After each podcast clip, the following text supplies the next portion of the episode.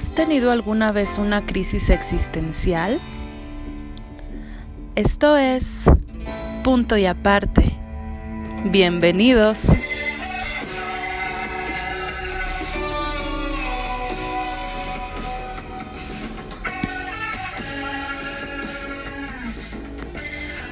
Hola amigos, ¿cómo están? Espero que muy bien. Me da mucho gusto saludarlos.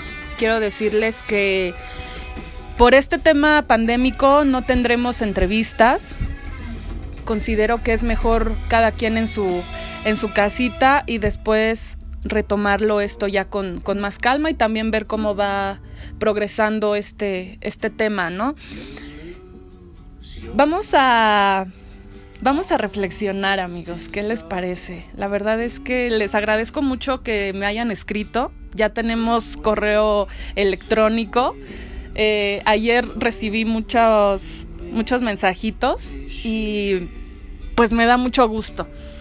El tema de hoy amigos es la crisis existencial, ¿no? La famosa crisis existencial.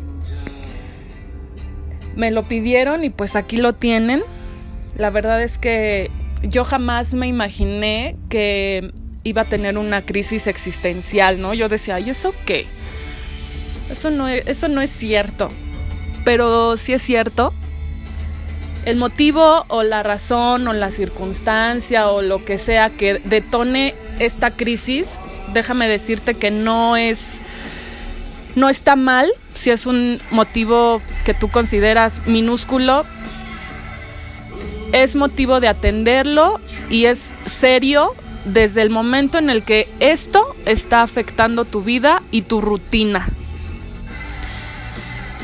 En mi caso, amigos, mi crisis me vino sí por la pandemia,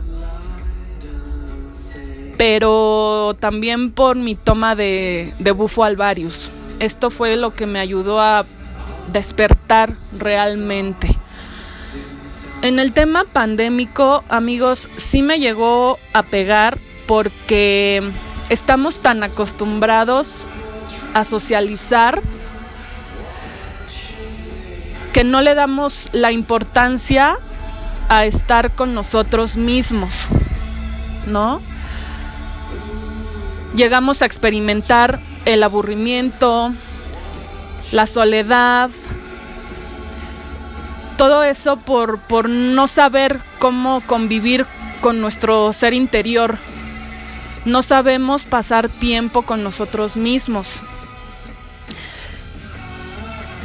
Yo me consideraba que, que sí me gustaba pasar tiempo con, conmigo misma porque lo disfrutaba cuando, por ejemplo, me invitaban a una fiesta y yo no tenía ganas de ir porque quería quedarme en casa a tocar guitarra o, o ver mis películas o simplemente estar echada en mi cama, ¿no? Para mí eso era estar conmigo misma y me encanta. Pero ¿qué pasa cuando esto se vuelve 24/7? ups. Ahí fue cuando dije, no manches, no sé estar conmigo misma 24/7. Ahorita voy a retomar este tema. Vámonos con el bufo, ¿no? El bufo yo lo fumé el 28 de agosto esto fue, esta decisión fue tomada porque yo ya traía un trabajo previo de auto observarme conscientemente, ¿no? Según yo. Lo que yo pude aceptar, que es muy difícil aceptar que, tienes un problema, amigos. Pero es muy valiente afrontarlo yo percibí y pude notar que los dos motivos que estaban estropeando mi, mi desenvolvimiento en el campo laboral, tanto en el campo personal o sentimental, eran dos cosas. la inseguridad y el miedo. Porque sí, amigos, soy una persona muy insegura y tengo muchos miedos. Miedos e inseguridades al momento de tomar una decisión o de dar un paso importante. Todo eso me estropeaba todos los, los, aspectos de mi vida, ¿no? Entonces, ¿qué, ¿qué fue lo que hice? Pues reconocerlo y tener un motivo o un propósito más bien en la vida, en este plano, para poder llegar a, la plenitud que yo busco. Y era eso, vencer los miedos y las inseguridades, ¿no? Y ahí estaba yo, fumando el sapo. Posterior a, la, toma, pues todo era muy bonito. Para mí llegué a sentirme realmente conectada con los animales, con las plantas, con las flores, con los árboles, con el aire que respiraba, hasta con las personas, ¿no? Empecé a ser más compasiva. Yo jamás había experimentado la compasión porque siempre había sido una persona que estaba enfocada en que no me hicieran daño. Mi ego regía todos los aspectos de mi vida. Si a mí alguien me decía una verdad, yo no la podía reconocer. Yo decía, ay, por favor, este güey me va a venir a decir eso a mí. Ay, primero que se atienda a él, que se fije en sus problemas y luego viene a chingar. Así. Así de mal, ¿no? Entonces, todas esas cosas estaban regidas por, por, mi ego. Pude experimentar la compasión y decir, ok, estoy, estoy entendiendo a esta persona que de buenas a primeras me viene a gritar o que me empujó en el transporte público o porque simplemente algo no le pareció, explotó contra mí, ¿no? Ok, la entiendo, quizá en su mundo psicológico está atravesando una serie de, de problemas, ¿no? y me hice más empática en ese aspecto. Pude realmente entender a las personas y todo empezó a fluir muy bien aparentemente. Yo me sentía muy bien conmigo misma, muy contenta, muy tranquila. Hasta que de pronto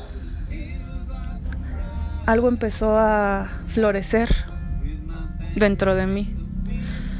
Algo sumamente negativo. La medicina realmente estaba haciendo efecto.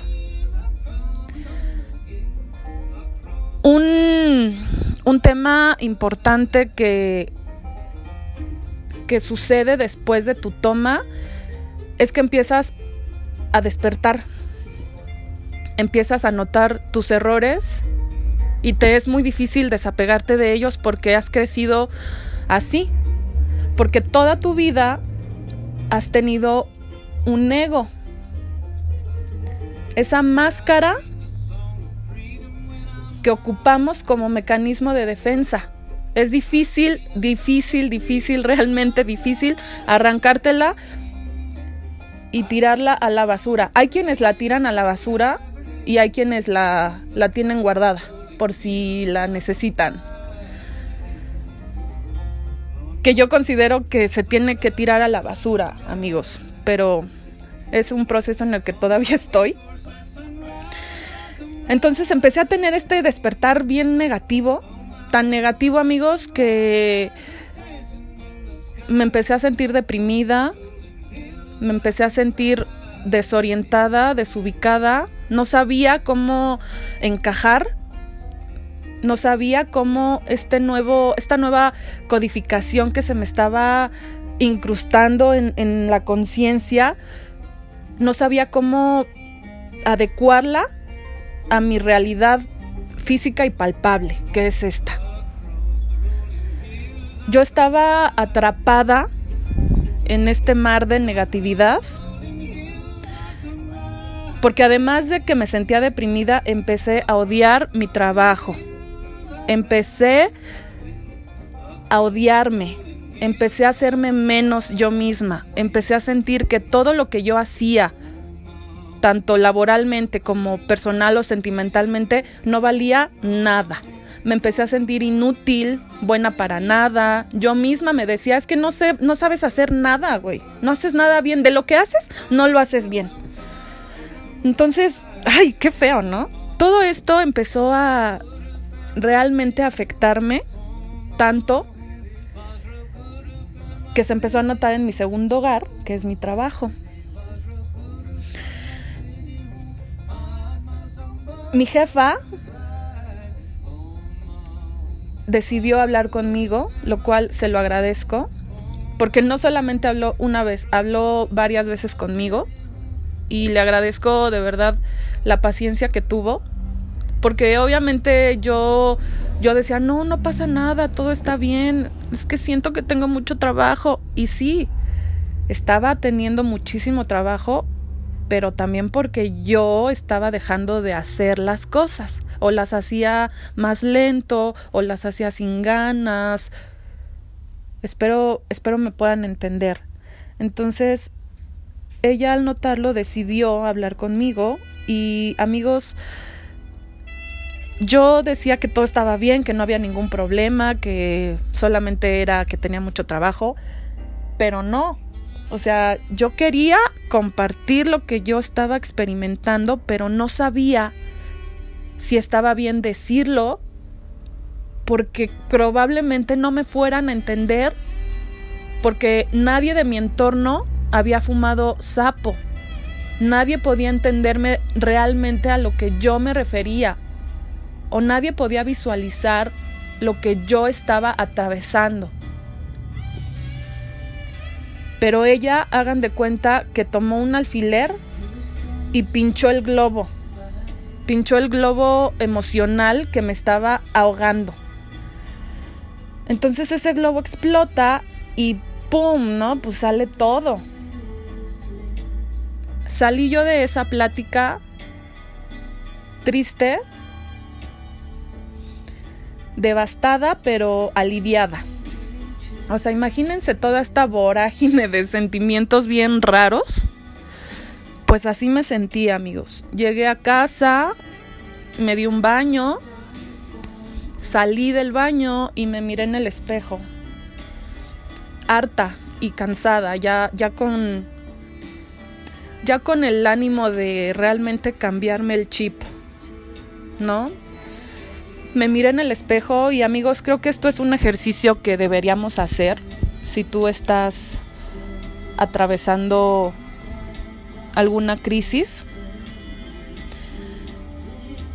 Hagan este ejercicio, amigos. Yo me miré en el espejo y dije, soy Daniela, soy una ignorante, tengo muchos miedos e inseguridades. Los reconozco, los abrazo porque quiero que se vayan, porque quiero abrirles la puerta y que se vayan de mí. Cuando pude ser capaz, amigos, de reconocer eso frente al espejo, de enfrentarme a mí misma, me sentí liberada. Empecé a llorar y me empecé a reír también. Ahí comenzó el verdadero cambio. Cuando hago este ejercicio, decido no volver a victimizarme, a no culpar a los demás de mis desgracias, a no responsabilizar a los demás de lo que no hice o de lo que de lo que dejé por hacer. En pocas palabras, amigos, agarré las riendas de mi vida. Y dije, vámonos ya. Entonces, todo empezó a fluir, a fluir, a fluir bien. Todo era bien, todo era bien. Pero había algo que me seguía lastimando. Y ahora sí, voy a tomar el tema de la pandemia. La pandemia me hizo darme cuenta de que no sabía yo realmente estar conmigo 24/7. Ya no me soportaba. O quizá no es que ya no me soportara, más bien ya no soportaba el encierro.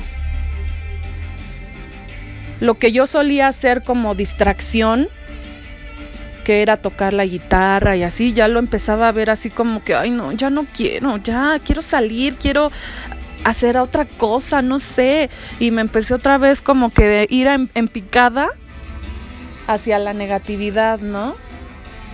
Entonces dije, no, no, no, no me lo puedo permitir. O sea, no me lo puedo permitir porque ya estoy consciente de que necesito cambiarlo por mi propio bienestar.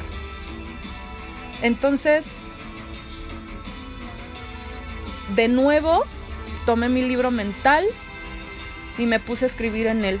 Decidí que al día, y es algo que hasta ahora sigo haciendo, y me felicito por eso, al día me propongo, me doy una hora para darle a la guitarra. O una hora para leer. O una hora para cantar. O simplemente, cuando termino de trabajar, me dedico a ver películas. Todo eso, amigos, como transformado como un hábito, hizo que me pudiera llevar mejor conmigo misma, que pudiera realmente convivir con mi ser interior. Amigos, si están atravesando por un despertar de conciencia negativo o si están atravesando una crisis, por el motivo que sea, quiero que sepan que un hobby te ayuda. En mi caso, y creo que en el caso de, muchas personas, estoy casi segura, en mi caso es que yo tengo un trabajo godín y de repente me fastidio, porque llega a pasar nos fastidia luego el trabajo o toda la carga laboral es así de, hoy no puedo más, necesito un descanso, necesito una válvula de escape. Entonces, en lugar de llegar a tu casa con, en ese estado de negatividad, de cansancio, y encima de todo llegar y prender la tele y ver las noticias y ver más cosas negativas y ver la pandemia y ver tantas muertes y ver...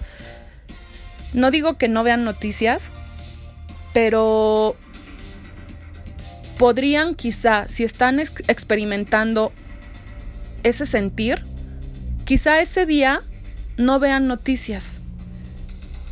Mejor lleguen y tengan un, hobby que los esté esperando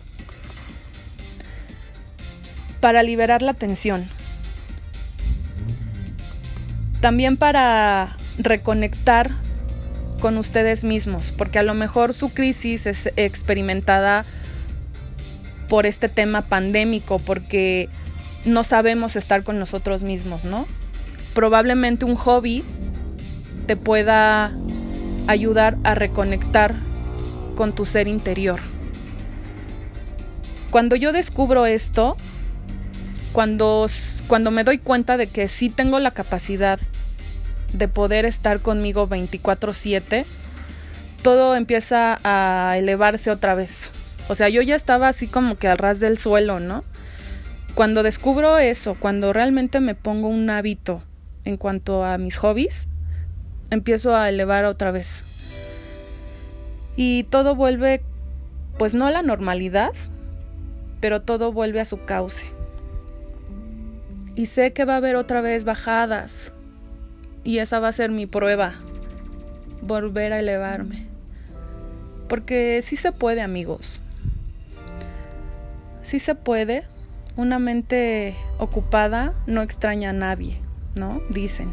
Entonces, si tener la mente ocupada significa no extrañar a la persona que antes fui, bienvenidos todos los proyectos que se me pasen por la mente.